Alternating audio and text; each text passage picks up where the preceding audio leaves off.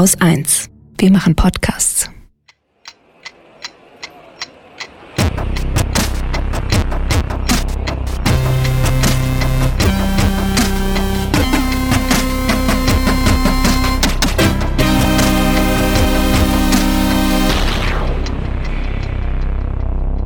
Willkommen zur Wochendämmerung vom 19. Juni 2020 mit Philipp Amthor, der Corona-App, Andreas Scheuer, Neues aus Neuseeland, Menschenrassen, 75 Jahre Vereinte Nationen, Orban, Geflüchtete in der Ägäis, Warenhäusern, Transrechte in den USA, Katrin Rönecke, oh, ähm, Überraschung bei Trumps obersten Richter, noch mehr Supreme Court, die Türkei bombardiert kurdische Gebiete. Und Holger Klein.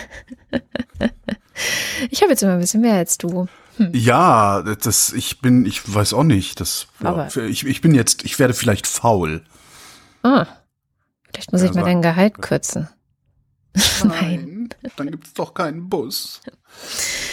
Ja, dann Ich fange fang mit Philipp Amthor an, oder? Ne, Okay, dann fang du an. Na, ich dachte, ich habe ja mehr Themen. Ähm, wobei viele hängen auch zusammen. Ich habe ein bisschen gemogelt, muss ich auch sagen. Fang du doch mal mit Philipp Amthor an. Fange ich mit Philipp Amthor an. Das ist ein guter Nachtra Nachtrag sozusagen. Philipp Amthor sieht eine Woche später nämlich noch korrupter aus, als er letzte Woche ausgesehen hat. Ähm, wir erinnern uns, ne, der hat für eine Firma namens Augustus Intelligence, der intelligente August, auf Bundestagsbriefpapier Werbung ähm, bei Peter Altmaier gemacht für eben diese Firma und äh, hat dann hinterher Aktienoptionen und Direktorenposten von denen gekriegt und ist von denen schön um die Welt geflogen mit Champagner abgefüllt worden. Ähm, mittlerweile prüft äh, immerhin die Berliner Generalstaatsanwaltschaft ein Ermittlungsverfahren wegen Abgeordnetenkorruption. Amtor hat sich dann ja relativ zügig auf zwei so Instagram-Kacheln äh, sehr bizarr und fragwürdig entschuldigt und fährt dann weiter so seine Salamitaktik nur zuzugeben, was ohnehin schon bekannt ist. Lorenz Meyer hat diesen Text von Amtor in einem 23-Tweet-Thread analysiert und auseinandergenommen auf Twitter. Soll ich den vorlesen oder wollen wir die Hörerschaft äh, mit Shownotes beglücken an der Stelle lieber? Oh, das das dauert war ziemlich so lang. Ja, ja, ich Das das war ja furchtbar lang, aber sehr, sehr gut, ja. Na gut, dann tun wir es einfach in die Shownotes. So, jetzt das nächste Ding, ja, ähm, wie der Spiegel es so sch- schreibt, also der Spiegel, der, man macht das ja, also Journalismus geht ja so, dass du nicht immer sofort alles aufschreibst, sondern immer noch ein bisschen was übrig behältst, ähm, damit das Thema am Kochen bleibt, weil ansonsten kommt irgendwie der nächste, weiß ich nicht, die nächste Polizeigewalt und deine Geschichte ist weg. So, ähm, der Spiegel schreibt, nun werden weitere Vorgänge bekannt, die Amtors Integrität in Frage stellen. Der Mann hat nämlich eine Nebentätigkeit, die hat er auch angegeben beim Deutschen Bundestag. Er arbeitet für eine Anwaltskanzlei, eine internationale Wirtschaftskanzlei. Da will er freier Mitarbeiter sein und ähm, weil Abgeordnete sich ja sehr gut äh, diesen ganzen Deklarationspflichten entziehen können, da wird ja immer nur in Stufen geredet. Da steht ja nicht, ich habe 7000 Euro verdient, sondern steht, ich habe zwischen so und so viel und so und so viel verdient. Amtor sagt, er würde zwischen 1000 und dreieinhalbtausend Euro im Monat von dieser Anwaltskanzlei bekommen. Kann durchaus sein. Ja? Also er hat zwar nur das erste Staatsexamen, also ist kein Volljurist, darf halt äh, nicht als Anwalt arbeiten. Im Moment äh, gibt's wohl auch ähm, gerüchtelt ist, muss man sagen, gerüchtelt ist auch, dass äh, er das vielleicht doch getan hat und das wäre dann auch nochmal ein Rechtsverstoß. Äh, was passiert halt in solchen Kanzleien ist, dass du auch Leute, die nur ein erstes Staatsexamen haben, ähm, im Hintergrund sitzen hast, die dann so Zuarbeiten machen. Und so kennt man aus den amerikanischen Anwaltsserien die ganzen Paralegals, die dann im, drunter im Stockwerk sitzen und nachts noch büffeln, damit sie ihre Zulassung bekommen und so. Ähm, das Interessante ist, diese Anwaltskanzlei White and Case hat Verbindungen zum intelligenten August. Ja, wo Herr Amthor ja Director war. Äh, das heißt, da, da, liegt, da, da liegt noch ein bisschen was. Und alle warten jetzt gespannt darauf, ähm, welches Scheibchen Salami er diese Woche dann einräumt und zugibt und ausräumt und zurücktritt. Was mich ein bisschen gewundert hat, ist, dass die Presse, zumindest Teile der Presse, diese Woche einen Spin gefahren hat, der Amtor unter Lobbyismusvorwürfe stellt. Während ich denke, dass es eigentlich Korruptionsvorwürfe heißen müsste. Das hat mich doch ein bisschen gewundert. Und da habe ich dann mal den Fachmann gefragt, wo der Unterschied ist. Der Name des Fachmanns ist Maximilian Schiffers. Maximilian ist Politikwissenschaftler und forscht an Lobbyismus herum. Was ist eigentlich der Unterschied zwischen Korruption und Lobbyismus? Das ist eine sehr gute Frage, denn wir sehen ja gerade in der aktuellen Debatte, dass beide Begriffe eigentlich unzulässigerweise vermischt werden, beziehungsweise auch synonym verwendet werden. Aber letztendlich ähm, sind Lobbying und Korruption ja zwei komplett unterschiedliche Paar Dinge und die teilen sich auch auf ganz unterschiedliche Transparenz- und Nachvollziehbarkeitsregeln auf. Zum Beispiel ähm, gerade für Korruption relevant ist ja das Abgeordnetengesetz und die Antikorruptionskonvention der UN die Abgeordnetenbestechung eben ganz speziell unter Strafe stellt. Der zentrale Punkt bei Korruption ist ähm, der Missbrauch von öffentlicher und anvertrauter Macht zum privaten Nutzen. Und das liegt im ähm, vorliegenden Fall vermutlich vor. Und das betrifft dann so drei Sphären, nämlich den Bereich, der sich gegen die öffentlichen Interessen und das Gemeinwohl richtet, der Bereich, der sich gegen die politische Chancengleichheit richtet und der Bereich, der sich so gegen die Standards des politischen Vertrauens in der Demokratie richtet. Und äh, Lobbying mhm. definiert ist ja so als wechselseitiger Austausch eben von wirtschaftlichen und gesellschaftlichen Interessen gegenüber diesen politischen Entscheidungsträgern. Und da ist das dann halt als ähm, Funktionsweise ganz fester Bestandteil der Demokratie und da eben auch wichtig, dass Politikgestaltungsprozesse funktionieren. Also selbst der Forscher sagt, Lobbyismus ist erstmal wichtig, das brauchen wir, sonst können wir hier keine mhm. Politik machen. Ähm, ne, Korruption ist verboten, äh, Lobbyismus nicht. Das Problem bei Lobbyismus ist natürlich, und darüber haben wir auch geredet, es ist ein bisschen länger das Gespräch eigentlich, ich habe jetzt hier nur Ausschnitte rausgeschnitten, ähm, Lobbyismus kriegst du in den Griff, wenn du ein Transparenzregister auflegen würdest, wo drin steht, wer wann wo mit wem gesprochen hat. Mhm. Und das fand ich eigentlich das Interessante. Äh, er sagte, äh, dieses Transparenzregister, das, dem, dem übrigens die Unionsparteien sich verweigern. Ja? Also ja. insbesondere die CSU verweigert sich diesem Register. Und das tun sie, und das fand ich wirklich bemerkenswert, obwohl selbst die Lobbyisten gerne dieses Gesetz hätten. Auf europäischer Ebene funktioniert es einigermaßen gut. Also das ist ein äh, Bereich, der so im, im mittleren Regulierungsbereich von äh, Lobbygesetzen liegt, gerade weil die Kommission da dahinter ist. Es steht ja an die EU so der Vorwurf, ähm, nicht ausreichend demokratisch ja. legitimiert zu sein und deswegen ähm, versuchen die ganz explizit eben möglichst viele Interessen einzubeziehen. Und was noch ganz spannend ist, es gibt jetzt ein paar aktuelle Studien, die sich den Fall Irland angeguckt haben. Da wurde eben auch eine neue Lobbyregulierung eingeführt und da hat es auch gezeigt, ein Teil der Wirkung kommt gar nicht so über diese ähm, öffentliche Kontrolle oder dass es eben diese Daten öffentlich zugänglich sind, sondern dass die Lobbyistinnen und Lobbyisten selbst jetzt viel genauer aufeinander gucken, was ah. die denn ah. machen. Und dann schaut man eben halt, was die, was die Konkurrenz macht, ob die Konkurrenz vielleicht mehr Zugang hat als mhm. man selbst oder ob die ähm, Strategien fährt, die jetzt so gar nicht zu dem passen, was in der Praxis einfach als normal gilt. Und dann führt das letztendlich über das Instrument der Reputation dazu, dass sich die Lobbyistinnen und Lobbyisten untereinander kontrollieren und dann äh, Abweichungen viel stärker auffallen. Wir sehen am Fall Amtor ja auch nochmal ganz gut, dass so ähm, das Vertrauen in die demokratischen Prozesse verloren geht und eigentlich die Vorbildsfunktion, die der Staatsdienst haben soll, sehr stark darunter leidet. Haben wir in Deutschland ein Problem mit Korruption, mit Abgeordnetenbestechung? Das ist schwierig, weil wir so wenig Daten darüber haben. Also in ähm, anderen Ländern sieht es da besser aus. Ich würde mal sagen, das überwältigende Gros aller Abgeordneten handelt korrekt, gerade auch was so, so Abrechnungen oder ähm, finanzielle Dinge angeht. Und ähm, wir haben maximal Verstrickungen im, mit Interessenkonflikten, dass es mhm. in der lobbyistischen Tätigkeit auch einen damit zusammenhängenden positiven Beieffekt geben könnte. Das Problem ist allerdings, dass so einzelne Fälle ausreichen, um das komplette politische Vertrauen äh, in alle Parlamente und in alle Abgeordneten zu schädigen. Und die Politikverdrossenheit, das Aufkommen von ähm, radikalen und extremistischen Parteien spricht ja genau diese Sprache. Der Vertrauensverlust und da reichen wirklich wenige Fälle aus. Ich habe insgesamt etwas über 20 Minuten mit Maximilian geredet. Das können wir dann als Extrasendung ja in den Feed tun, dieses längere Gespräch. Dann geht's dann auch noch ein bisschen mehr um Transparenzregeln und wie und wo und was. Mhm. Aber ich finde eigentlich ganz interessant, dass äh, so ein Transparenzregister halt nicht nur dazu führen würde, dass die Öffentlichkeit, also die Presse äh, und, und solche Institutionen wie Abgeordnetenwatch äh, da reingucken und das veröffentlichen würden, wenn da irgendwas faul ist, sondern dass die Lobbyisten selbst äh, letztlich anständig genug sind, Ja. die Unanständigen unter ihnen dann auch wieder rauszufiltern. Finde ich ganz cool. Geht noch weiter. Amtor hat nämlich dem intelligenten August noch was Gutes getan. Der hat dem die Tür zu Andreas Scheuer geöffnet. Ja, neben ähm, Scheuer waren bei diesem Gespräch auch dabei der persönliche Referent von Scheuer, der Ableit Abteilungsleiter Digitales, der Abteilungsleiter Leitung und Kommunikation und der Ministeriumssprecher. Und der Spiegel spekuliert an der Stelle über ein konservatives Unterstützungsnetzwerk. Und da habe ich noch einen interessanten Blickwinkel gefunden. Ähm, Ich hatte ja letzte Woche hatte ich ja schon gesagt, dass für mich dieses ganze Augustus Intelligence Ding aussieht wie ein langlaufender Trickbetrug, der irgendwann dann mal zu Lasten der deutschen Steuerzahler gehen könnte. Und Sascha Lobo hat diese Woche noch ein anderes Fass aufgemacht, was ich auch spannend finde. Und der schreibt, es sei vor allem anhand der Personage, die ja tendenziell mindestens rechtsreaktionär ist, ne, so August Hanning, äh, ähm, Hans-Georg Maaßen und ne, CSU und so weiter.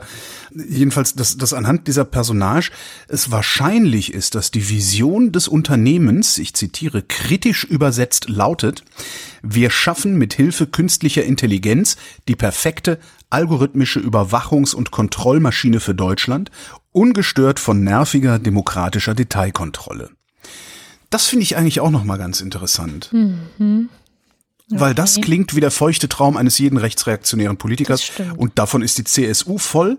Die CDU ist da auch nicht ganz unbeleckt und ähm, Philipp Amthor erst recht nicht. Wir erinnern uns an äh, die Ölaugengeschichte und so. Also der steht sehr weit rechts. Das war die Ölaugengeschichte? Ach, da gab's mal einen Mitschnitt von einem Video, wo sie sich irgendwie über äh, Araber oder Muslime oder sowas lustig gemacht haben. Und äh, Ah. ich glaube, ich glaube, Amthor hat gesagt, nee, Ölaugen haben wir nicht oder so ähnlich. Also das, äh, das ist jetzt, äh, ja, der ist halt nicht so jung, wie die CDU gerade versucht. Ja, das war ja eh das, Das lustigste, drehen, ne? der lustigste Framing-Versuch irgendwie in der Ja. Welt. Aber er ist doch noch so ja, ja, jung. genau, ist noch so jung. Oh, der arme kleine Amti. Ja. So. Mal gucken, was dann nächste Woche im Spiegel steht. Mhm. Aber Ach so, und wo wir, wo wir gerade bei Scheuer waren. Es gibt im Untersuchungsausschuss zur Pkw-Maut, ne, das hat Scheuer ja mit Ansage verkackt gehabt, äh, weil er damals diesen Vertrag mit dem Mautkonsortium äh, noch abgeschlossen hat, bevor der Europäische Gerichtshof geurteilt hat, ähm, obwohl das Urteil am Horizont stand und eigentlich jeder, der es wissen wollte, sehen konnte, dass der EuGH das Ding ähm, platt machen würde. Jetzt ähm, hat dieses Mordkonsortium aufgrund dieses Vertrages, den Scheuer unterschrieben hat, ja Entschädigungsansprüche gegen die Bundesrepublik Deutschland. Und äh, es gibt im Untersuchungsausschuss eine sogenannte überschlägige Abschätzung potenzieller Entschädigungen eben für dieses Mordkonsortium. Das ist CDS Eventim und Kapsch. PricewaterhouseCoopers hat das aufgeschrieben. Ne? Das ist jetzt nicht irgendwie so ein nachgeordneter äh, Behördenmitarbeiter, sondern Pricewaterhouse hat diese überschlägige Abschätzung geschrieben und Pricewaterhouse berät den Bund ja sowieso in Infrastruktur. Das heißt, die wissen, wovon sie reden. Und die kommen äh, auf eine sehr schöne Zahl. Und diese Zahl lautet 776 Millionen Euro. Kostet Andreas Scheuer, wenn wir Pech haben, die Bundesrepublik Deutschland. Und ich bin wirklich gespannt, ob wir da irgendwann noch mal bei einer Milliarde landen, um die die CSU, die Bundesrepublik, dann erleichtert haben wird. Man darf das nie vergessen. Das ist die CSU, die da so einen Scheiß baut. Ähm, Und natürlich auch die CDU, weil die müssten das sagen. nicht mitmachen. Genauso müsste Angela Merkel das nicht mitmachen. Aber die halten halt gerne an Scheuer fest. Vielleicht, weiß ich nicht, vielleicht hat der irgendwie sehr viele Leichen im Keller oder kennt viele Leichen im Keller aller anderen in der CDU-Spitze oder irgendwie sowas. Und dann bin ich ja noch gespannt, wo die Beteiligten dann ähm, äh, hinterher Kasse machen gehen, beziehungsweise wo sie sich zur Ruhe setzen. Weil, obwohl, pff, wahrscheinlich ist der Scheuer auch noch so blöd, sich davon nicht mal was abgezweigt zu haben. Meinst du? Ach. Weiß ich nicht. Ich glaube, so blöd ist er auch wieder nicht. Aber ähm, das ist ja dann wieder eine Verschwörungsideologie oder wie auch immer man es nennt. Eigentlich ist es eine Verschwörungstheorie. Das war ja letzte eben. Woche, hast du ja auch gesagt, ich habe eine Verschwörungstheorie und dann kam ja auch gleich ein Kommentar, nein, sagt nicht Verschwörungstheorie. Und ich finde, an der Stelle kann man es aber ruhig so nennen, weil es war ja eine Theorie. Und so ganz falsch ist sie ja vielleicht gar nicht. Man muss jetzt halt prüfen, ob es stimmt oder nicht. Ich finde eh, deine Verschwörungstheorien sind meistens erschreckend nah an der Realität. Leider. Es gibt übrigens eine gute Nachricht auch, wenn wir jetzt schon bei deutscher Politik sind und mhm. Bundestag und diesem ganzen, ähm, der Ältestenrat des Deutschen Bundestages, vergisst man auch, dass es das überhaupt gibt, hat am 18. Juni, also diese Woche, einen losbasierten Bürgerrat beschlossen. Mhm. Und zwar soll der ein Gutachten, das ist jetzt irgendwie sehr weit gefasst, ein Gutachten zur Rolle Deutschlands in der Welt vorlegen. Naja, jedenfalls, ähm, äh, ja. ja, Mai. Und damit sollen dann die ähm, Fraktionen eine Grundlage haben, um ja bestimmte Ideen und Programme in Zukunft weiterzuentwickeln. Es ist, also ich habe das gelesen und mich erst total gefreut, so yeah, Bürgerrat. Und dann so, äh, was? Also in anderen Ländern wird das halt benutzt, um ganz konkrete Gesetze vorzubereiten, ja. Um ja, ganz, ganz konkrete, konkrete Gesetze funktionieren hier halt anders. Ne? Ja, ja. Siehe äh, Verkehrsminister. Scheuer. Ah nee, das, ja, ja. das war ja nur ein Vertrag, das war ja kein Gesetz. Ja, ja, ja, das war ja nur. naja, die Corona-App ist da. Das war ja diese mhm. Woche so ein großes Ding. Und ich habe mich voll drauf gefreut. Und jetzt habe ich die installiert und ich gucke jeden Tag einmal rein und denke, langweilig. Gamification ist das nicht, ne? Ja. Und natürlich tobt das Netz, weil diese App nicht auf allen Geräten läuft. Ähm, ja. ja. ist halt erst seit fünf Jahren oder so, glaube ich, dieser Bluetooth-Standard ähm, überall den man dafür braucht, für den die sich ja nicht ohne Grund entschieden haben. Also ich habe äh, eine längere Sendung von unserem Freund Tim Brittloff gehört. Der hat so einen Podcast Unsere kleine Welt, UKW heißt der. Und er hat mit zwei der Entwickler gesprochen dieser App, die dann sehr lang und breit erklärt haben, dass sie sich halt recht schnell und wahrscheinlich nicht zufällig, nachdem der Chaos Computer Club so eine Art ähm, ja, das und das müsste erfüllt sein Liste vorgelegt hat oder auch Bedenken aufgeschrieben haben. Nicht zufällig kurz danach haben die sich halt gesagt, nee, also bei uns muss Datenschutz schon vorgehen. Es war wohl auch so, dass Apple und Google dann gesagt haben, ähm, wir machen auch nur mit und unsere Telefone machen da auch nur mit, wenn es einen bestimmten Standard gibt, was Datenschutz angeht.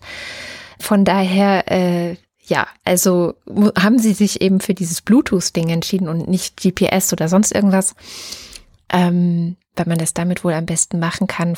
Ja, und so läuft es jetzt halt nicht auf älteren Geräten. Und was ich interessant finde, meine Mutter hat mir erzählt, dass in ihrer Zeitung stand, dass die Bundesregierung jetzt nochmal mit Apple und Google Gespräche führen will, weil es nicht auf allen älteren Geräten läuft. Und ich dachte nur so, hm, wie soll das denn gehen? Also ich meine, was erwarten die sich denn davon? Ja, dass wir nochmal 20 Milliarden hinlegen, um noch eine App zu bauen, die dann ähm, nicht mehr so datenfreundlich ist. Ja. Also das ist ja der Preis, ne? Das ist der Preis, den du zahlst, damit es auf älteren Geräten auch läuft, würde ich jetzt mal vermuten. Ich weiß auch nicht, also keine Ahnung, oder ich, ob man dann die Hersteller verpflichtet, die alten Geräte irgendwie nachzurüsten oder so, keine Ahnung. Ich weiß es nicht. Mal sehen. Dann gab es noch eine Corona-Nachricht. Das ist im Grunde auch ein Nachtrag zur letzten Woche. Und zwar gibt es in Neuseeland wieder Corona-Fälle. Äh, ich glaube drei. Und die wurden eingeschleppt aus dem Vereinigten Königreich. Kleiner Fact-Checking-Einwurf aus der Postproduktion. In der Tat kamen gar nicht alle drei Fälle aus Großbritannien, sondern einer der drei Fälle war aus Pakistan über Katar nach Australien gereist und dann nach einer kurzen Pause weiter nach Neuseeland. Und weiter geht's. Mal gucken, was jetzt passiert. Und ähm, ein Corona, du hast, hast du auch Corona-Themen? nee, gar nicht, nur, so, nur so im Hinterkopf, so, weil ich, was ich ganz, ganz interessant finde, ist, dass der Berliner Senat tatsächlich nochmal darüber nachdenken will, allerdings erst nächste Woche, ähm, die Maskenpflicht zu sanktionieren, beziehungsweise das mhm. Nicht-Tragen einer Maske zu sanktionieren. Das finde ich ganz cool. Ja, Nee, aber diesmal bin ich weitestgehend Corona-frei. Ich bin halt mich befremdet ein bisschen, dass sie, dass die äh, Schulen äh, nach den Ferien wieder aufmachen. Mhm. Und zwar im Regelbetrieb, obwohl eigentlich gar nichts sich verändert hat, außer dass eben die Infektionszahlen ein bisschen niedriger sind. Aber auch da hat, ähm, kann ich, kann ich nachher nochmal einen Link raussuchen. Das habe ich mir gar nicht in die Notizen geschrieben. Jan-Martin Viada, ähm, der macht viel über, über, also schreibt viel über Wissenschaft und, und Bildung und sowas. Der hat äh, für die Süddeutsche mal auseinandergenommen, woher das kommt, dass die jetzt auf einmal äh, Obwohl vor drei Wochen es noch hieß, äh, nee, also bis Jahresende werden wir hier überhaupt nicht, hohoho, ho, ho, das wird 2024, bis wir alles wieder normal haben. Ähm, nein, das hieß es nicht, ich habe übertrieben. Ich Äh, warum die Kultusminister und Ministerinnen jetzt auf einmal so aufs Gas steigen und derart aufs Gas steigen.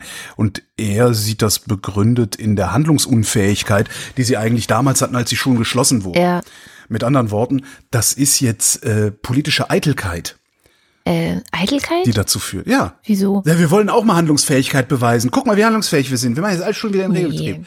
Nein, nein, ich glaube, Handlungsunfähigkeit, da ist schon eher gemeint, ähm, dass die Schulen das überhaupt nicht wuppen konnten. Also du Nee, nee, kannst nee, nee, er, nee, nee, er schreibt richtig, also dass, dass eigentlich die Kultusminister im Grunde übergangen wurden Ach mit der so. Schulschließungsfrage. Und jetzt, jetzt halt vor, vorwärts preschen sozusagen, um auch mal mitgemacht zu Ah, okay. haben. Ich hätte jetzt gesagt, was ich auch für ein valides Argument tatsächlich halte, auch wenn ich so lese, was Elternverbände diskutieren, was ähm, auch Schulleitungen diskutieren und so.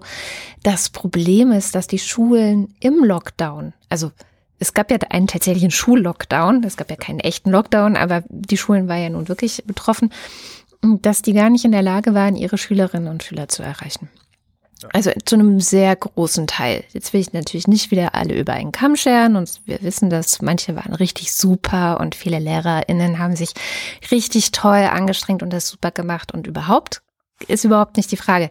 Aber ein Großteil, ein viel zu großer Teil, um rechtfertigen zu können, dass man das so weiter aufrechterhält, hat es halt nicht gut geschafft.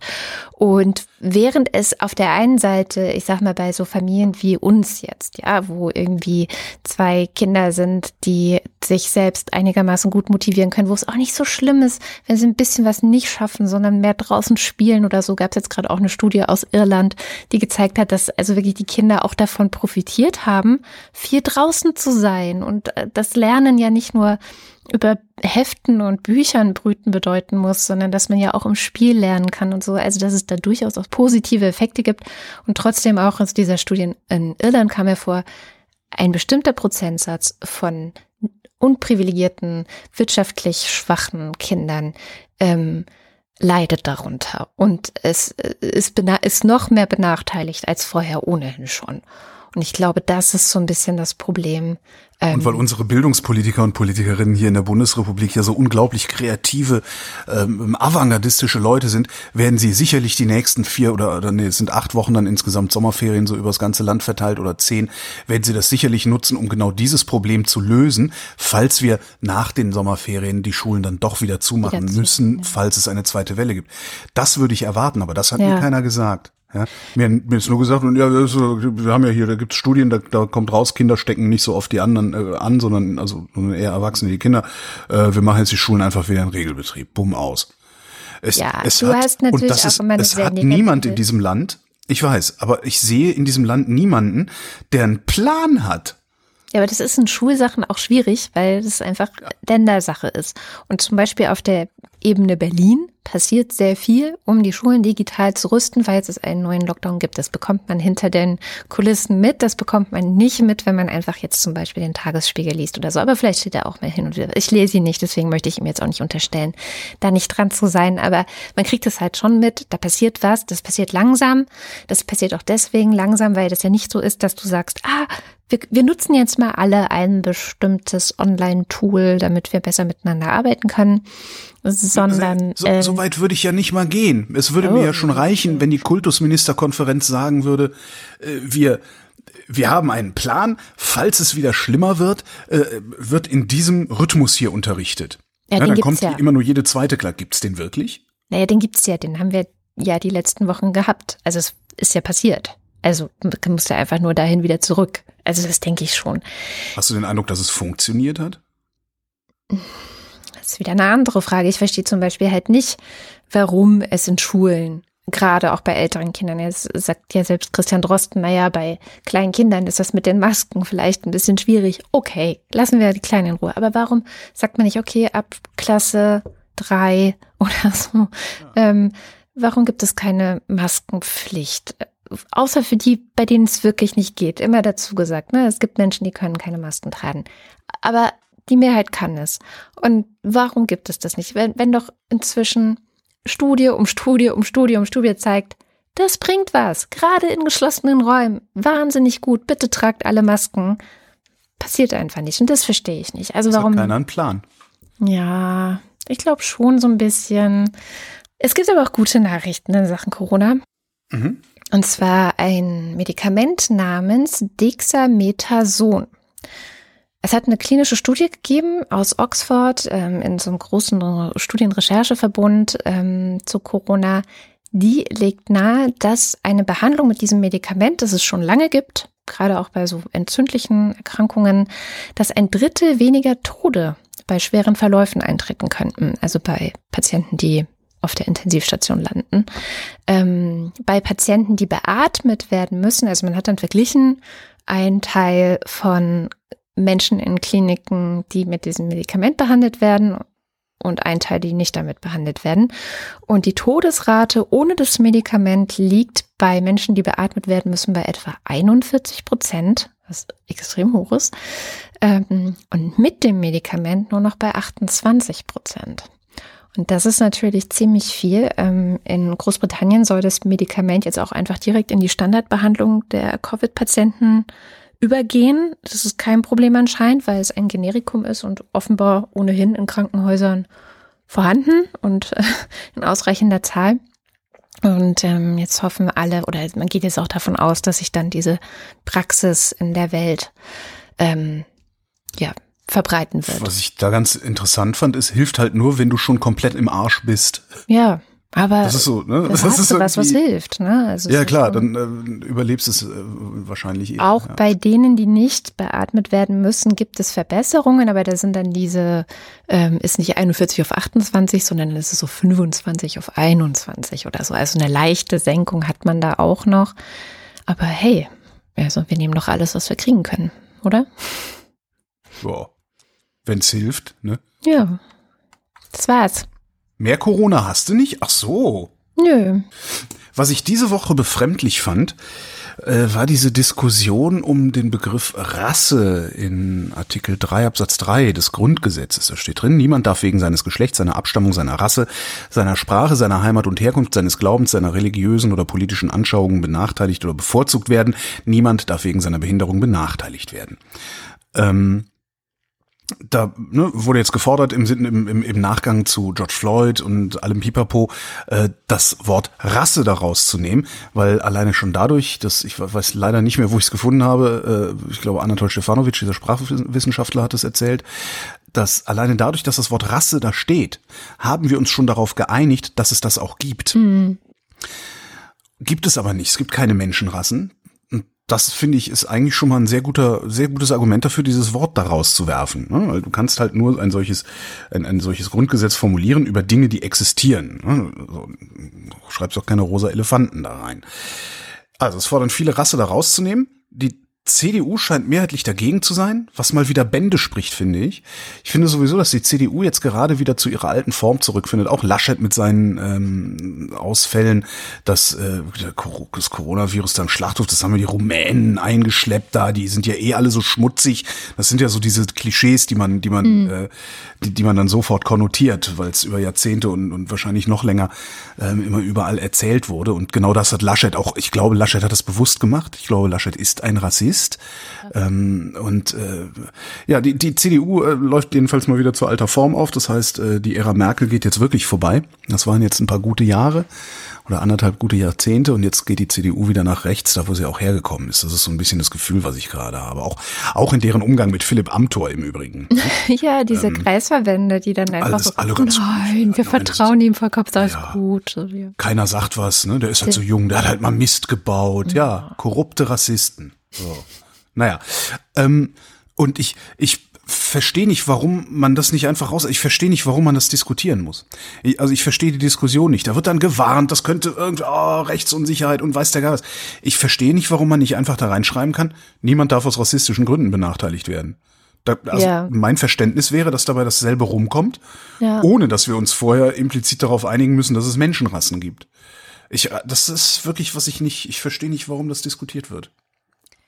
Du, ich auch nicht. Ich kann dir jetzt leider gar keine Antwort geben. Na gut. Das ist wirklich, ähm, ich, Dann bleib ich ist auch befremdet. eines dieser Dinge, wo ich davor sitze und denke, hä? Kommen wir zu was anderem. Ähm, die Vereinten Nationen gibt es bald, am 26. Juni, also kommende Woche, seit 75 Jahren. 75 Jahre ist es her, dass 50 Staaten die Charta der Vereinten Nationen unterzeichnen. Das war sozusagen diese, die Gründung eines Staatenzusammenschlusses, der heute 193 Staaten umfasst. Jetzt kann man natürlich auch äh, mal fragen, was hat es denn gebracht? Ja, also Ja. so, wenn man so hinschaut, ich, wenn ich die in letzter Zeit hinschaue, was machen die Vereinten Nationen so und Was haben die Vereinten Nationen je, je für uns getan, genau.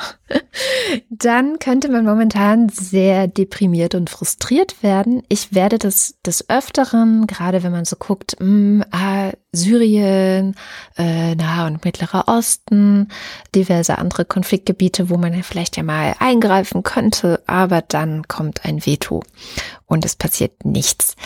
Aber wenn man mal ganz oberflächlich drauf schaut, ne, so Vereinte Nationen, was ist passiert, dann ist ja allein die Tatsache, dass es keinen dritten Weltkrieg gab bisher, vielleicht schon ein Erfolg.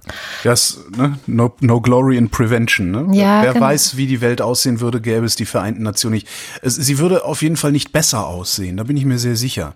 Das glaube ich halt auch. Und gemessen daran war das eine billige Sache. Ja. Ja, zum Beispiel, also es gibt dann diese Vergleiche, dass die ähm, UN-Friedenstruppen momentan rund 125 Millionen Menschen beschützen auf der ganzen Welt, aber gar nicht so viel mehr Geld kosten als das New York Police Department. Also das sagt natürlich auch was darüber aus, wie schlecht diese Leute bezahlt sind, weil sie vor allem aus ärmeren Ländern kommen. Aber es ist halt, tatsächlich gibt es eben auch Erfolge. Ähm, dann gab es, gibt es das UNHCR, dieses UN-Flüchtlingshilfswerk, das man, glaube ich, auch nicht unterschätzen darf. Also einerseits machen die ja sowas wie Monitoring, was passiert gerade in der Welt, wie viele Menschen sind auf der Flucht. Es gab gerade diese Woche die neue Zahl, die veröffentlicht wurde. Über 75 Millionen Menschen sind weltweit letztes Jahr auf der Flucht gewesen. Das ist wieder ein neuer Rekordwert. Es sind mehr geworden.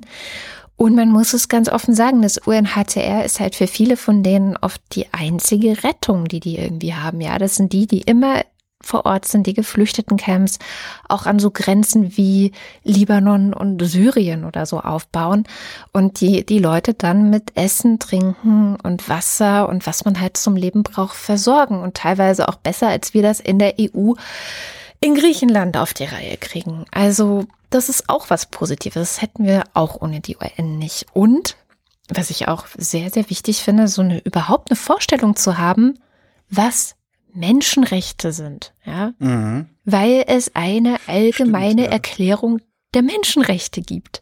Ja, stimmt. Könnte man sich leichter drunter wegducken, wenn es nicht noch so eine, so eine Institution gäbe, die ja, darüber wacht, was mir jetzt ein bisschen zu pathetisch klingt, aber ja. Ja, sie mögen nicht die einzigen sein, ja, es gibt äh, Amnesty, es gibt Human Rights Watch, es gibt viele ja, die andere Vereinten auch. Nationen sind das Dickschiff. Ne? Ja. Also die kennt jeder. Ja. Und man kann halt immer nachgucken, was steht da eigentlich nochmal drin, warum steht es da. Also das ist auch was. Und natürlich, es gibt den Versuch, immerhin den Versuch, Länder gemeinsam gegen die Klimakatastrophe einzustimmen, wie zum Beispiel mit diesem Pariser Abkommen, an das sich irgendwie zumindest viele westliche Staaten nicht wirklich halten. Und hier sieht man auch, was natürlich das Problem ist. Also die Ideen sind, glaube ich, alle sehr gut. Auch die Institution, die man geschaffen hat, dass man sich regelmäßig trifft, dass man um über gemeinsame Probleme spricht und guckt, wie man sie auch gemeinsam multilateral lösen könnte. Aber am Ende kocht halt jeder einfach sein eigenes Süppchen und ähm, vertritt dann doch im Zweifel die Interessen des eigenen Landes und des eigenen Staates. So. Das ist natürlich frustrierend. Also für mich ist es irre frustrierend, aber ich habe einen schönen Satz gelesen. Der Economist hat diese Woche natürlich auch ähm, Titelthema UN. Ganz schön, sie, sie nennen es The New World Disorder, nicht The New World Order, was übrigens tatsächlich ein ähm, Zitat von George Bush Senior war. Der hat die Vereinten Nationen The New World Order genannt. Aber äh, der Economist sagt Disorder, weil es eben auch sehr chaotisch ist und momentan Mhm. vieles daneben läuft. Und ein Zitat daraus war, dass eben die UN nie dazu gedacht waren, die Menschen in den Himmel zu bringen, sondern davor zu bewahren, in der Hölle zu landen. Und das finde ich ein ganz schönes Bild. Ja. Also Kriege zu verhindern in erster Linie und ähm, Das, wär, das müsste doch auch eigentlich, da gibt's doch bestimmt auch Forschung darüber, wo ihnen das wirklich gelungen ist und wo nicht und so. Ja, Und wo es nicht gelungen ist, gibt es auf jeden Fall diverse klar. Beispiele. Also Ja. Syrien ist das jü- jüngste, da passiert wirklich fast nichts. Ähm, Ruanda ist das bekannteste und schlimmste, wo in den 90er Jahren ähm, einfach weggeschaut wurde. Und aber auch eben, muss man auch sagen, es wurde auch auf UN-Ebene zumindest daraus gelernt. Es ist dann diese Responsibility to Protect geboren worden. Also die, die sogenannte Schutzverantwortung, die eben auch sagt, okay, wenn wir sehen, dass ein Land die Sicherheit seiner BürgerInnen nicht mehr gewährleisten kann, müssen wir eingreifen. Und nicht erst im Kriegsfall zum Beispiel. Und überhaupt, also die 90er Jahre waren und die Nullerjahre auch waren ähm, eine sehr gute Zeit eigentlich. Es gab viele Friedenseinsätze. Die UN-Blauhelme waren gefühlt äh, in meiner Kindheit und Jugend total oft in den Nachrichten. Und es gab nicht diese Situation, wie wir sie jetzt haben, dass sich ähm, im Sicherheitsrat, der zuständig dafür ist, solche Friedensmissionen überhaupt zu beauftragen und zu legitimieren, ähm, dass da sich so im Weg gestanden wurde. Im Moment ist ja das Hauptproblem, man hat eben China, Russland, die Veto einlegen und die anderen können nichts machen. Fand zumindest ganz interessant, Frankreich und England haben seit 1989 nicht mehr ihr Veto gebraucht. Mhm. Auch ganz gut. wozu auch? Die anderen Ja. haben es ja benutzt. Ja, okay. Und äh, was ich interessant fand und mir auch gar nicht so bewusst war, bevor ich jetzt nochmal relativ viel dazu gelesen habe, es gibt auch ähm, eine deutsche Vereinigung zu den Vereinten Nationen, das ist so ein Verein, die begleiten ganz viel, was bei den Vereinten Nationen passiert, versuchen eben auch Diskurse anzustoßen, was man besser machen könnte und so. Und was mir nicht so bewusst war, ist, dass wir in einer Phase sind, in der wir schon mal waren. Nämlich dieses sich gegenseitig blockieren. Ähm, Im Kalten Krieg war das ganz genauso. Also es gab den UN-Sicherheitsrat und dann kam der Kalte Krieg und ähm, Russland hat im Grunde alles Mögliche blockiert oder damals eben die Sowjetunion. Und dadurch ist auch nichts passiert bis 1989, 90 und das dann so langsam bröckelte. Und nach dem Ende der Sowjetunion hatten die UN quasi ihre goldenen 20 Jahre, wo sie einfach richtig viel machen konnten und es eben diese Blockade nicht mehr gab. Das heißt, wir sind im Grunde wieder in einer Phase, wie es sie so ähnlich schon mal gab, was für mich immer bedeutet, naja, das heißt aber auch, dass es wieder anders werden kann. Ja klar, jetzt stehen sich halt mal wieder die Blöcke, welche auch immer das sind. Ja. Ähm, werden wir in den nächsten zehn Jahren, wird sich das wahrscheinlich rauskristallisieren, stehen sich die Blöcke gegenüber. Und dann geht der ganze Scheiß wieder von vorne los und wird aber vielleicht ein bisschen besser. Ich habe gerade so gedacht, 75 Jahre, weißt du, wir haben uns äh, 100 Generationen lang äh, die Schädel eingeschlagen. Vielleicht reichen drei Generationen auch einfach nicht, um das zu verlernen. Vielleicht ist das tatsächlich ein Projekt, die, diese Vereinten Nationen, ein Projekt, das, das mehrere Jahrhunderte braucht.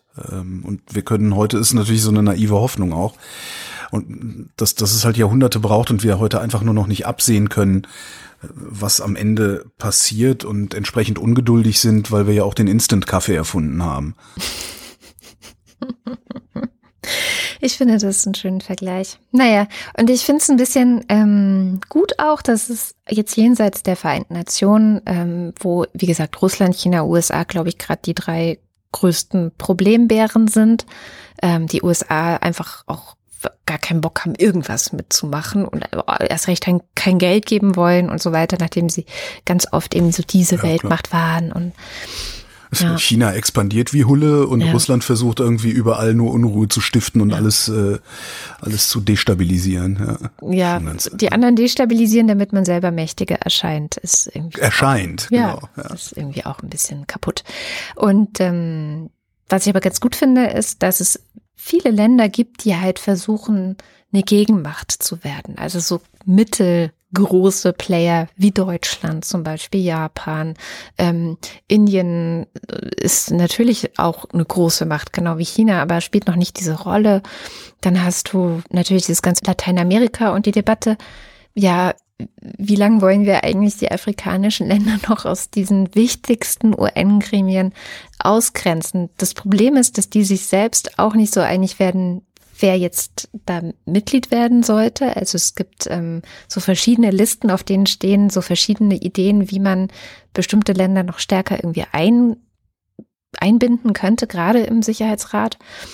Aber ähm, diese Frage nach, hm, welches afrikanische Land? Also Ghana, Südafrika sind recht stark. Aber dann würden die anderen halt sagen so, ja, die Privilegierten dürfen rein und wir mit den echten Problemen, wir nicht. Und also es ist eine ziemlich große Debatte und das ist nur ein Beispiel von vielen, wo sehr viel Chaos herrscht und auch niemand weiß, wie man jetzt was verändern kann, wie man eine Reform in, innerhalb, ich meine, das ist auch ein Tanker, der 75 Jahre gewachsen ist.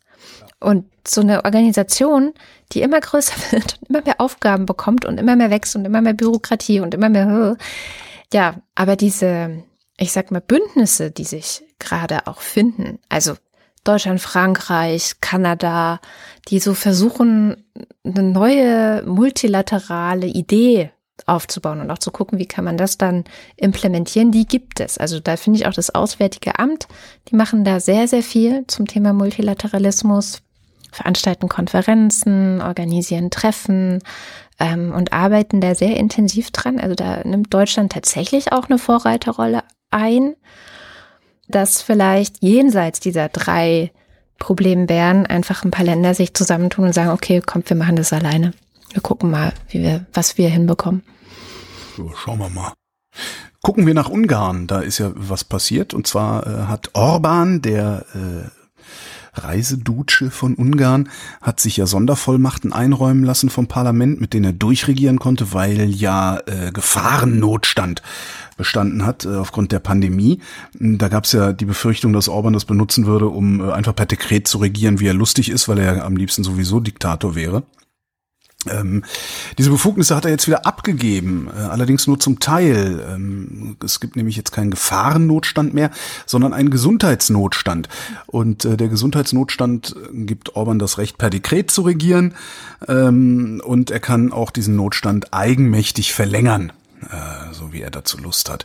Ähm, die Tagesschau schreibt, dass Orban diese Vollmachten tatsächlich sehr ähm, ausgiebig gebraucht hat. Ähm, über 100 Verordnungen hätte er erlassen in dieser Zeit, in der er durchregieren konnte, unter anderem Datenschutz ausgehebelt, Informationspflichten von Ämtern ausgehebelt, Arbeitsrecht ausgehebelt, äh, entsprechend auch die Kritik der Opposition. Da müsste ich auch mal gucken, ob ich irgendwann mal was finde. So ein Track Record von Viktor Orban, das würde mich mal interessieren. Mhm. Ne, wo, an welchen Stellen hat er das Land auf welche Weise schlechter gemacht? Ähm, wobei ja dann auch Stefan Oschwart sagte, dass die Ungarn selber nicht unbedingt den Eindruck haben, als hätte Orban das getan. Ähm, von daher bleibt Ungarn wahrscheinlich auch verloren. Ja. Der Spiegel und Report Mainz haben sich mal mit Vorwürfen befasst, ähm, die griechische Küstenwache würde Geflüchtete in der Ägäis ihr Recht auf Asyl verweigern und sogar in Lebensgefahr bringen. Das sind nur Vorwürfe? Ich dachte, das, das wäre so. Naja, die haben sich Vorwürfe angeschaut, was ah, okay. da dran ist. So. Ja. Und ähm, die haben sich dann zusammengetan und haben mehrere Videos zum Beispiel ausgewertet. Also dem wurden Videos zugespielt, Handyvideos größtenteils, die zum Beispiel zeigen, wie ein Boot mit Geflüchteten von der griechischen Küstenwache so einfach im Stich gelassen wird. Also die retten die nicht, sondern noch viel schlimmer, die fahren da so vorbei, dass sie eine große Welle machen, ähm, also auch tatsächlich eine Gefahr sind für die Geflüchteten, einfach damit die weit wieder zurück in die Türkei gehen. Mhm. Ähm, dann gibt's ein anderes Video, das ist aufgenommen von einer Rettungsinsel. Da hat die griechische Küstenwache, und das bestätigt dann auch später einer, mit dem die Kontakt hatten von Report Mainz, ähm, der auf dieser Rettungsinsel war, ein Geflüchteter, dass die griechische Küstenwache die einfach auf diese Rettungsinsel gepackt hätte, dann mit einem Boot ins offene Meer gezogen und dann einfach das Tau gekappt und die Geflüchteten ihrem Schicksal überlassen. So. Ja. Also das sind. Ich finde, das, das Tragische ist, dass ich das alles sehr plausibel finde. Die haben das auch dann geprüft, haben die Videos ausgewertet, haben dann auch noch verschiedene andere Quellen versucht zu kriegen, mit vielen Leuten gesprochen. Und tatsächlich sieht es so aus, als ob die griechische Küstenwache mit Unterstützung übrigens der deutschen Bundespolizei was ich auch nochmal sehr interessant finde, ähm, dort ganz klar das Recht auf Asyl missachtet. Und nicht nur das, also es gab dann auch ein Interview mit einem Wissenschaftler der Universität Haifa, Menschenrechtsexperte, der gesagt hat, also das ist nicht nur eine illegale Zurückweisung, sondern so wie das gemacht wird, auch irgendwie eine Art Folter und auch erniedrigende Behandlung der Menschen. Das ist vor allen Dingen, ich, also ich brauche, ich brauche wirklich kein Gesetz, um zu sehen, dass das falsch ist. Das ja. ist in einem so hohen Maße unmenschlich, was wir da machen. Ja, das, äh, das, das wirklich, ich verstehe auch nicht, dass nicht, dass nicht sämtliche Politikerinnen und Politiker in jedem Interview gefragt werden, warum lassen sie eigentlich die Leute da verrecken? Und warum, warum sorgen Sie, warum sorgen Sie noch nicht mal dafür, dass wir wenigstens nicht aktiv dazu beitragen, dass sie verrecken? Ja, die ja, kommen dann also natürlich, die kommen dann immer mit demselben, ja, Schlepper und Schleuserkriminalität, bla bla bla. Und die Wahrheit ist, aber auch das ist natürlich wieder nur eine Verschwörungstheorie von mir, die Wahrheit ist, wir machen das, damit sich Richtung Afrika rumspricht, dass man lieber gar nicht erst aufbrechen sollte. Deswegen machen wir das. Ja. Und ich bin mal gespannt, ob es irgendwann mal einen Zustand gibt, in dem wir uns dafür zu verantworten haben. Ich hoffe das. Ähm, ich hoffe, dass sogar sehr im Moment ist das Gegenteil der Fall. Also das Ganze ist ja. Welches Tribunal willst du die EU stellen? Ja, also schon Menschenrechtsgerichtshof, denke ich. Also dafür ist er letztendlich ja auch da. Es gibt ja diese, also diese, diese Aktionen, die da stattfinden, sind ja schon auch Teil von Frontex. Das ist eben diese Grenzsicherung, wird's ja immer genannt, äh, äh, ja, Agentur glaube ich, ist es eine Agentur. Und bei Frontex ist man sehr stolz darauf, dass man es eben schafft, ähm, die EU zu sichern. Und das ist ja auch das Wording, was wir im März von Ursula von der Leyen gehört haben, als wir gesehen haben, wie griechische Grenzbeamte auf Geflüchtete auch geschossen haben, wo ja auch jemand gestorben ist, was auch der Spiegel nachgewiesen hat. Das alles sieht so aus, als sei ja, als sei das jetzt das neue Normal für mich. Ja. Und ja, ich ähm, finde es auch erschreckend. Also tatsächlich, die Geflüchteten sind jetzt nicht gestorben, die in diesem Video waren. Also die werden dann doch von der türkischen Küstenwache gerettet und bleiben dann auch in der Türkei. Und das ist dann auch das Argument, was die Griechen vorbringen. Die sagen halt, naja, die kommen ja aus Richtung Türkei, da kommen sie ja her, da waren sie ja zuerst. Also sollen sie auch da bleiben. Wir wollen, dass sie sich da als ähm, Asylsuchende melden. Die Türkei soll das machen und dann kommt als nächstes natürlich immer das Argument, dort sind sie ja sicher.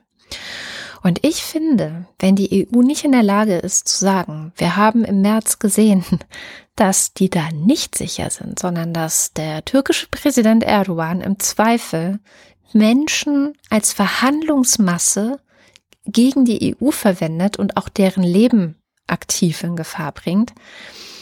Was soll ich sagen? Ich kann dazu nichts mehr sagen. Ich wollte das nur wieder, weil ich ja auch gesagt habe, ich möchte bei dem Thema dranbleiben. Aber es ist wirklich für mich mehr und mehr, dass ich denke, das ist die neue Normalität.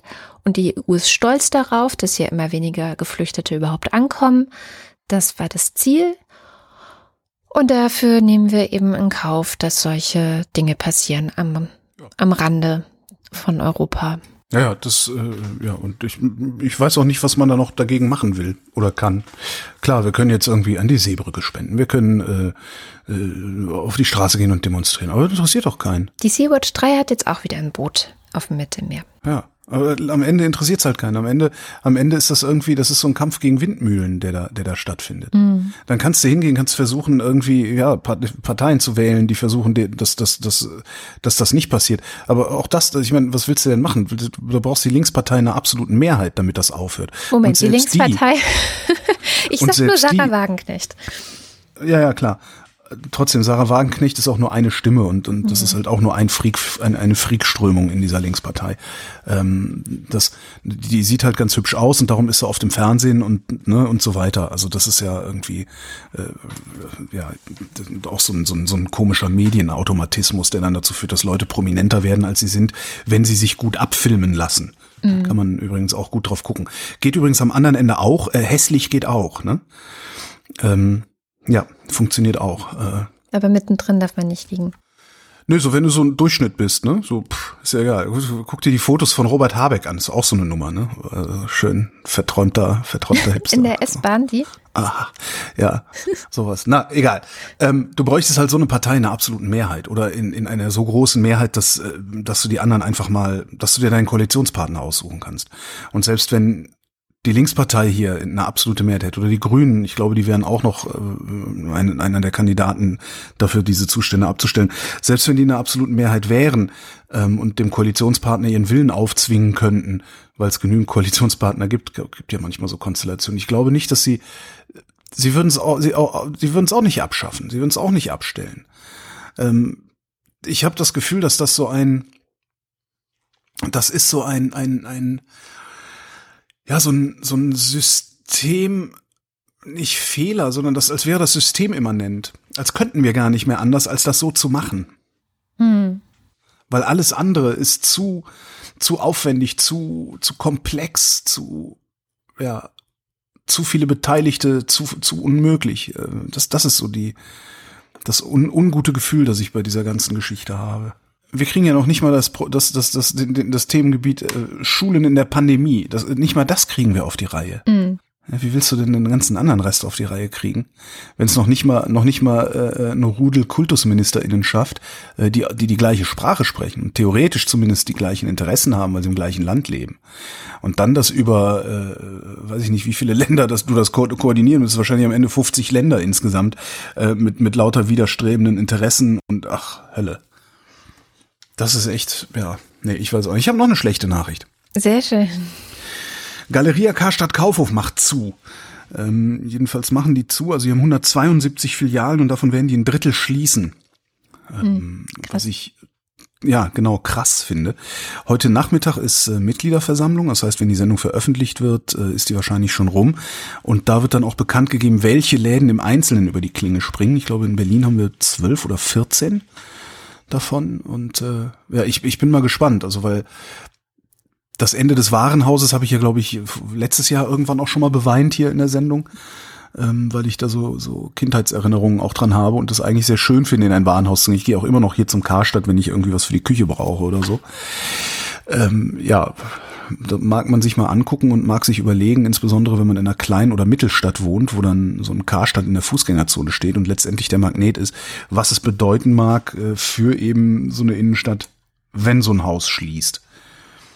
Gibt's auch äh, Berichte, also gab es immer auch mal Berichte darüber, dass dann gerade so in westdeutschen Kleinstädten, äh, wenn da das Warenhaus geschlossen hat, wie dann, wie dann der Rest der Fußgängerzone einfach vor die Hunde gegangen ist, regelrecht. Also das fand ich irgendwie auch noch die unangenehmere Geschichte diese Woche. Tja, wie nur schlechte Nachrichten. Äh, ich bleibe auch bei unangenehmen Geschichten diese Woche und bevor ich äh, in die USA schaue, schaue ich erstmal über den Tellerrand und das machen wir ja immer mit der Scham. Sham Jaff ist sozusagen unsere Reporterin für Nachrichten aus aller Welt. Ähm, sie hat den wöchentlichen Newsletter What Happened Last Week und Sham ist Kurdin und beobachtet wie viele andere Kurden seit langem mit Sorge die Aggression, die äh, vom türkischen Präsidenten Erdogan in Richtung, ja, eigentlich alles, was irgendwie mit Kurden zu tun hat, ausgeht. Also wir hatten letztes Jahr die Angriffe im Norden Syriens und jetzt hat er diese Woche kurdische Autonomiegebiete im Irak bombardiert. Und was das zu bedeuten hat oder warum das wichtig ist, das erzählt uns Sham. Ja, es geht um den Angriff auf die nordirakische Region Shingal, äh, zu arabisch Sinjar. Da, da haben in der Nacht auf den Montag türkische Militärflugzeuge äh, kurdische Siedlungsgebiete, aber auch ähm, Militärstützpunkte der PKK, der verbotenen kurdischen Arbeiterpartei, angegriffen. Die türkische Regierung hat dann auch ähm, ganz stolz verkündet, Kampfjets hätten Höhlen zerstört, in denen in Anführungsstrichen die Terroristen Unterschlupf gesucht hätten. Wieso macht das die Türkei? Ich zitiere indirekt, um die Sicherheit des türkischen Volkes und die Grenzen des Landes zu gewährleisten. Nun ja, unter dieser politischen Agenda der Türkei, die PKK zu vertreiben oder eben zu schwächen, leidet jetzt aber eine ganz andere Zivilbevölkerung, nämlich die esidische Zivilbevölkerung. Erst vor kurzem sind etwa ungefähr 150 esidische Familien in die Region um Sinjar zurückgekehrt. Tatsächlich haben die Angriffe einen Tag danach begonnen. Ähm, wieso zurückgekehrt? Naja, 2015 waren sie vor dem islamischen Staat geflohen. Ähm, wir erinnern uns, vor fast genau sechs Jahren wurde das Gebiet rund um das Sinjar-Gebirge äh, zum Schauplatz eines erneuten Völkermordes gegen die ethnisch-religiöse Minderheit der Esidinnen und Esiden. Und damals fielen Kämpfer, ähm, IS-Kämpfer in die ähm, esidischen Dörfer und Städte ein und äh, haben einen Völkermord verübt. Also laut den Vereinten Nationen wurden dabei bis zu 5000 Esiden ermordet bis zu 7000 Frauen und Kinder entführt und 400.000 Menschen äh, sind aus ihrer Heimat vertrieben worden. Bis heute tatsächlich auch ähm, werden schätzungsweise ungefähr um die 2850 Esidinnen und Esiden vermisst.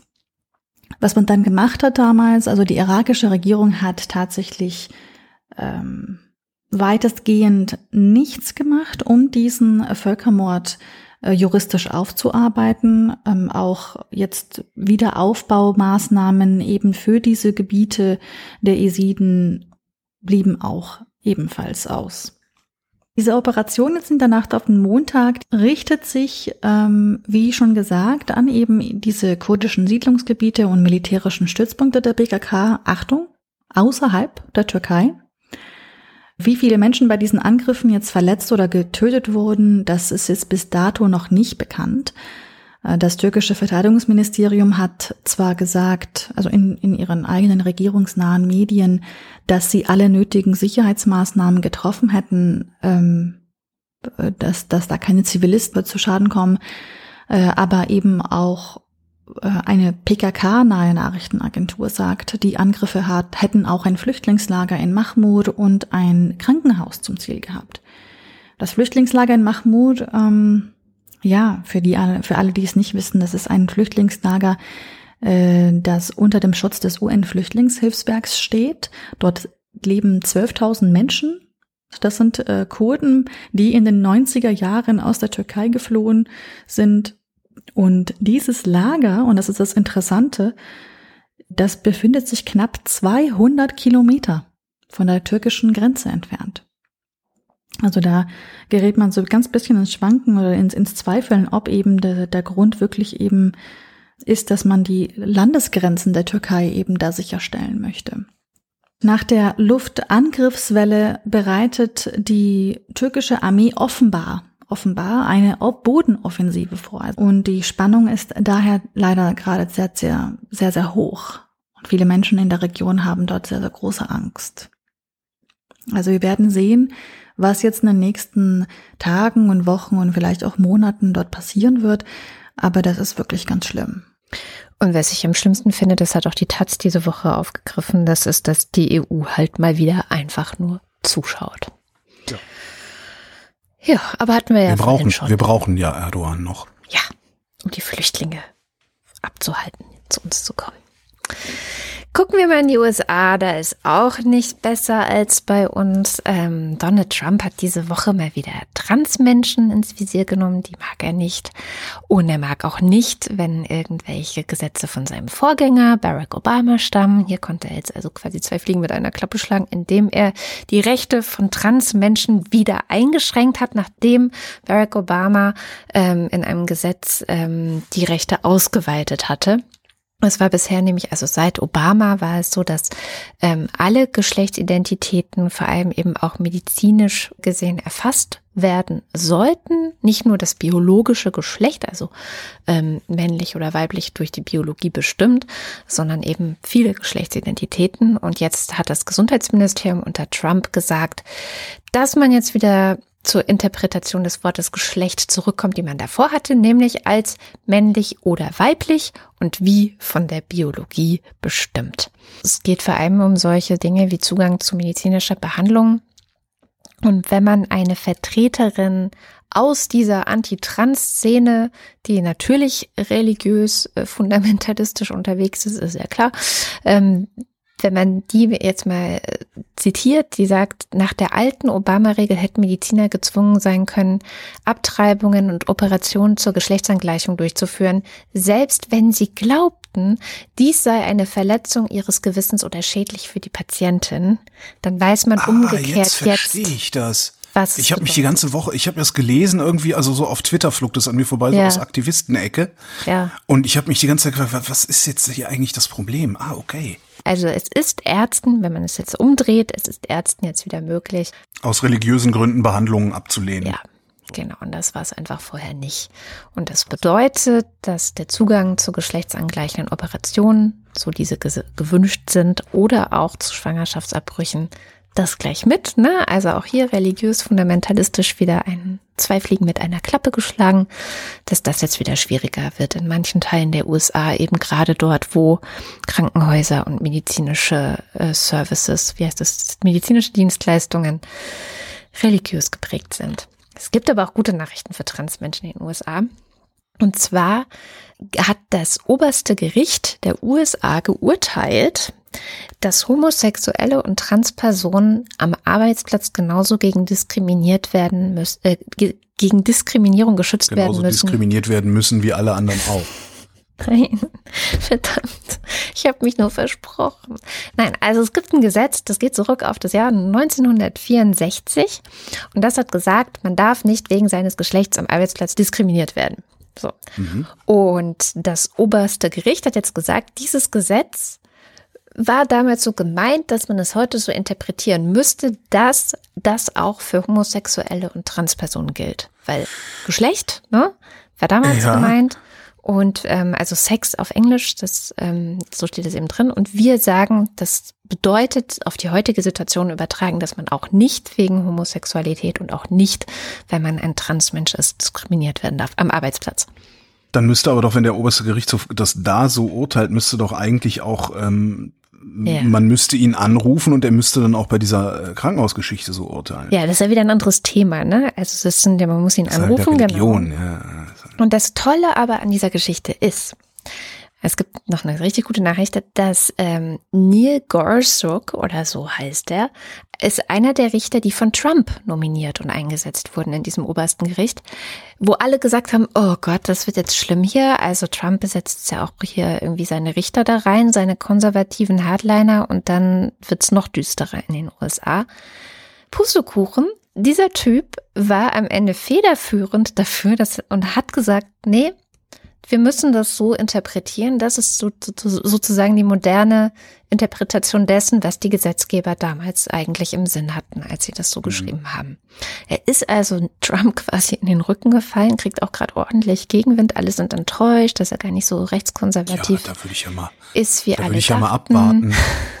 da würde ich ja mal abwarten, bis es wirklich um was geht. Hm? Ja, dann kommen wir zur nächsten Nachricht vom obersten Gericht in den USA. Okay. Das hat nämlich gestern am Donnerstag noch ein Urteil gefällt, und zwar, dass Donald Trump dieses Obama-Schutzprogramm für junge Immigranten, die sogenannten Dreamer, das darf er erstmal nicht beenden. Trump wollte dieses Programm stoppen und es betrifft immerhin ja auch sehr viele Menschen, also fast 700.000 Menschen, größtenteils Menschen, die als Kinder in die USA gekommen sind und die sollten eben von diesem Gesetz ähm, nicht abgeschoben werden können, also quasi akzeptiert werden als so, ihr seid jetzt hier und ihr gehört hier dazu. Und Trump wollte die abschieben, hat gesagt, nö, das Gesetz nehme ich zurück, weil es ist ja auch von Obama und jetzt hat der oberste Gericht dem aber einen Riegel vorgeschoben und die dürfen bleiben. Das ist eine gute Nachricht. Ja, aber nochmal, warten mal ab, bis es wirklich um was geht. Findest du nicht, dass es da wirklich um was geht? In, bestimmt nicht im Sinne eines rechtskonservativen Richters am obersten Gerichtshof. Du meinst, mal gucken, was passiert, wenn wir über Abtreibung reden. Sowas, genau. Hm. Wenn's wenn's richtig drauf ankommt. Ja. Naja, ich finde, das war eine gute Nachricht und ich finde, wir enden mit einer guten Nachricht. Hast du noch eine? Nö. Dann enden wir mit einer guten Nachricht und wie immer am Ende der Wochendämmerung sagen wir vielen, vielen herzlichen Dank für eure großzügige Unterstützung Ähm, unser Podcast ist und bleibt HörerInnen finanziert in allererster Linie. Das heißt, wenn ihr auch wollt, dass es diesen Podcast weiterhin gibt, dann schaut mal vorbei auf wochendämmerung.de. Da findet ihr verschiedene Wege, wie ihr uns Geld zulassen, äh, zukommen lassen könnt. Hast du gemerkt, bei Geld ist mir der Kuli aus der Hand gefallen, so, freu so, so Geld. freudig. Geld. Und ähm, es gibt Leute, die machen das über Steady. Und da gibt es jetzt die Ultras und den Fanclub. Und weil die uns so viel Gutes zukommen lassen, also Geld, ähm, lesen wir am Ende jeder Sendung deren Namen vor. Und fangen mit den Ultras an. Bitte werfen Sie eine Münze ein. Bitte werfen Sie eine Münze ein. Hier erfahren Sie Ihre persönliche Glücksmelodie. Bitte geben Sie Ihr Gewicht ein. Bitte geben Sie Ihr richtiges Gewicht ein. Bitte warten. Hast weitere Münze ein vergessen, aber es ist nicht so schlimm. Du musst nicht nochmal machen. Soweit nach diesem Grundgesetz. Soweit nach diesem Grundgesetz ein Grundrecht aufgrund eines Gesetzes eingeschränkt werden kann, muss das Gesetz allgemein gelten. Außerdem muss das Gesetz das Grundrecht unter Angabe des Artikels nennen. In keinem Falle darf ein Grundrecht in seinem Wesensgehalt angetastet werden. Alexander Bonsack. Marc Bremer, Hans Damhorst. Oliver Delpi, Jan Denecke. Mathis Derjung. Vorsitzender der Polizeigewerkschaft Schieß mich tot. Ja, von dem hat man die Woche auch wieder ein bisschen was gehört, ne? Markus Dietz, Generaldilettant. Roger Eberling, Glaubt der Faschist und White Supremacist Trump eigentlich an die Idee vom Helterskelter? Christopher Etzel, Andreas Freund. Erik Fröhlich, Katharina Hüll. Karo Janasch, Matthias Johansen. J. Kästner. Hannes Kranold. Auch wenn die Schreihälse auf dieser Welt das Orchester dirigieren, auch wenn sie schief und taktlos wie sie sind in eure Köpfe einmarschieren, lasst sie ihre falschen Lieder schreien und keifen. Wir tanzen nicht nach braunen Pfeifen. Moss the Techie. Wing Commander Lord Flashards Hausmusik. Listen all your all, das ist Sabotage. Listen all your all, das ist Sabotage. Ah, ich wollte nur Musik wow. Hast du das gerade spontan mit irgendwelchen Dingen, die rumstanden, gemacht? Ja, hier ist überall irgendwas rum, weißt du. Rolf Lühring. Dominik Neise, Anonyme Nutzerin. Robert Nieholm, For some, not a real woman. For my immediate surroundings, not a real man. But in case of doubt, always rather a woman, not easy, just me. Please let's not fool ourselves into believing renaming buildings will end racism. Marc Rehberg, vielen Dank für eure tolle Zusammenarbeit. Schön, dass es euch gibt. Nu, sagen Chris und Moni. Michael Salz, Jörg Schickis schaut in der Liste nach unten und da steht. Anita Schroven, Nee, das lese ich nicht vor. Ich mach das nicht. Äh, Alles, aber irgendwo ist Schluss. Das ist nämlich garstig, widerwärtig, gehässig und schlichtweg verabscheuenswert. Und jeder, der sowas vorliest, macht sich gemein mit dem Schlechten dieser Welt. Und ich möchte davon kein Teil sein. Ich verweigere mich weiter. Roman Schlauer, Joachim Urlas, Lars von Hof-Hunold, Jens Viehweg, Bernd Wehmöller. Justus Wilhelm. Und damit sind wir beim Fanclub. Kauft ihr mal Klopapier? Ich hab Kaffee und Kuchen. Das Nerdbaby und Schrödingers. Zähnchen. 4, 8, 15, 16, 23, 42. Nico Abeler. Kleine Hunde 80, 20. Als allerlei allergische algerische Allergologen auf Al Jazeera allerlei allergische Algerier alarmierten, alarmierten allerlei allergische algerische Allergologen allerlei algerische Allergiker. Birke Blütbeid. Commander Wedge Antilles. Anja und Jan aus Bielefeld. Johanna Bächle. Johannes Bauermann. Florian Beisel. Simone Blechschmidt. Andreas Bockisch. Markus Boslett. Klaus Breyer. Daniel Bruckhaus. Felix und Bianca Bültmann. Keusche chinesische Mönche scheuchten 60 tschechische Che- Chefchemiker in seichte Löschteiche. Das ist fies. Nicole und Christoph. Vor allen Dingen, wenn du Kölsch bist, dann schaffst du es nicht. Clemens Langhans und Christoph Henninger. Christoph Henninger und Clemens Langhans. Gian Andrea Konzett. Stand 6 von 9. Der Australier ist aus Delikatessen Frankreich 1991. Unbedingt gucken. Das Leben ist wie eine Schachtel Pralinen. Man weiß nie, was man kriegt. David. D- Ach so. Ja, ich wollte gerade sagen, De- das de weiß Paul. sogar ich. Das weiß Ja, zu, sogar zu ich. spät. Jetzt, hätte ich jetzt auch gesagt. Du, ich Das ich de werde Paul. hier nicht getestet, ne? Dirk de Paul! Mich haben eh schon alle aufgegeben. Willst du irgendwas sagen, Holger? Bombastix der Teutone. Andreas Dietzel. Elina Eickstedt. Markus und Julia Englert hören euch jede Woche gerne zu. Claude Fankhauser. Matthias Flader. Oliver Förster. Olli Frank. Wolfgang Fröhlich. Ich bin der Schrecken, der die Nacht durchflattert. Ich bin die Pfütze, in die du reintrittst und die tiefer als gedacht ist. Ich bin. Homeoffice. Wäre irgendwie witzig, aber da steht noch mehr. Geht nur mit gefesselten und geknebelten Kindern. Helge Georg. Die Muxi Girls. Ricardo Gatter. Simon Hägler. Callcenter Agent Handle with Care. Die Würde des Menschen ist unantastbar, hat noch keiner geschrien, bevor er abgedruckt hat. Jan Heck. Tobias Herbst. Adrian Hönig. Fall Baller, hübsche Karrieren. Das in der letzten Woche klang tatsächlich sehr wie Schwedisch-Finnisch, klingt nämlich so. ist das asozial. Ich habe noch nicht mal eine findende Melodie von Finnisch im Kopf, obwohl ich die Kaurismäki-Filme gesehen habe.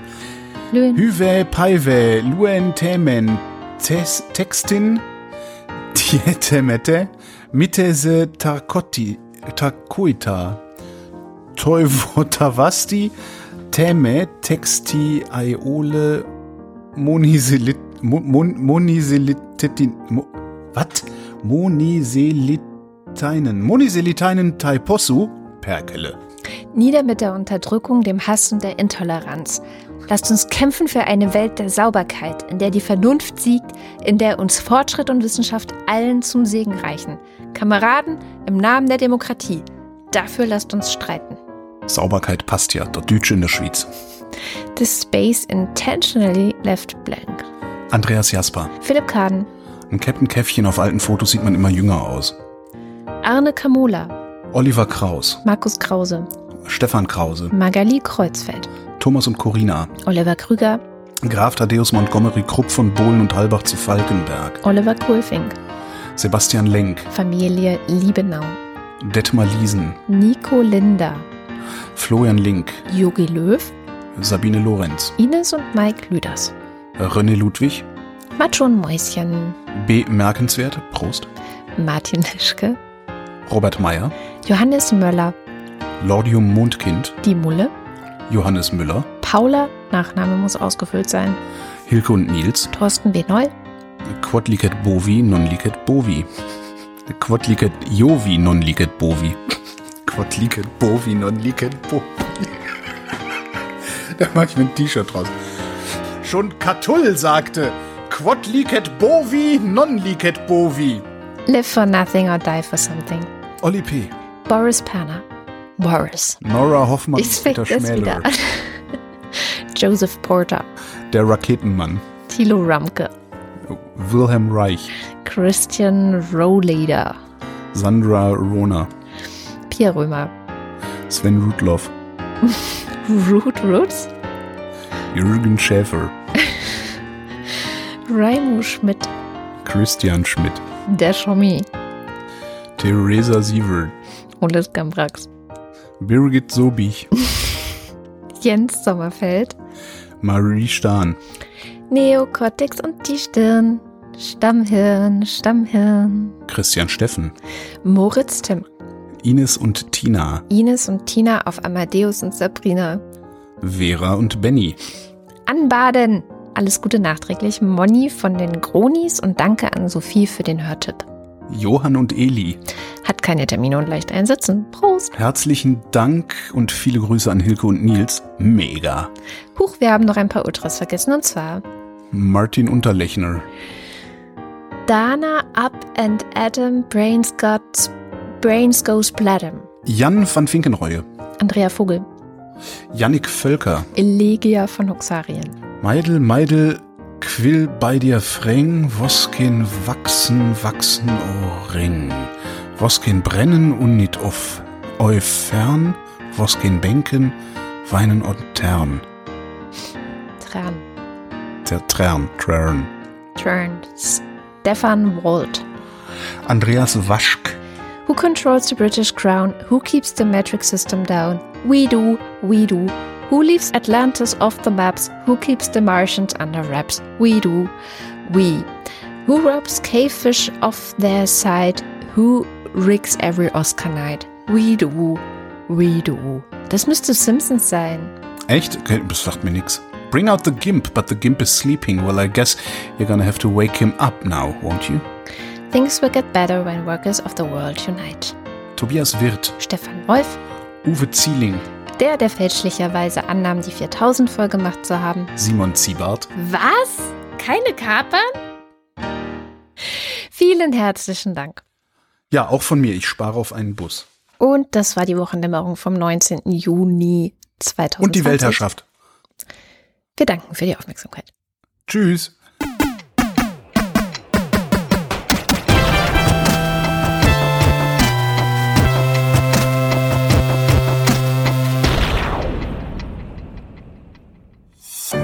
Eine Produktion von Haus 1.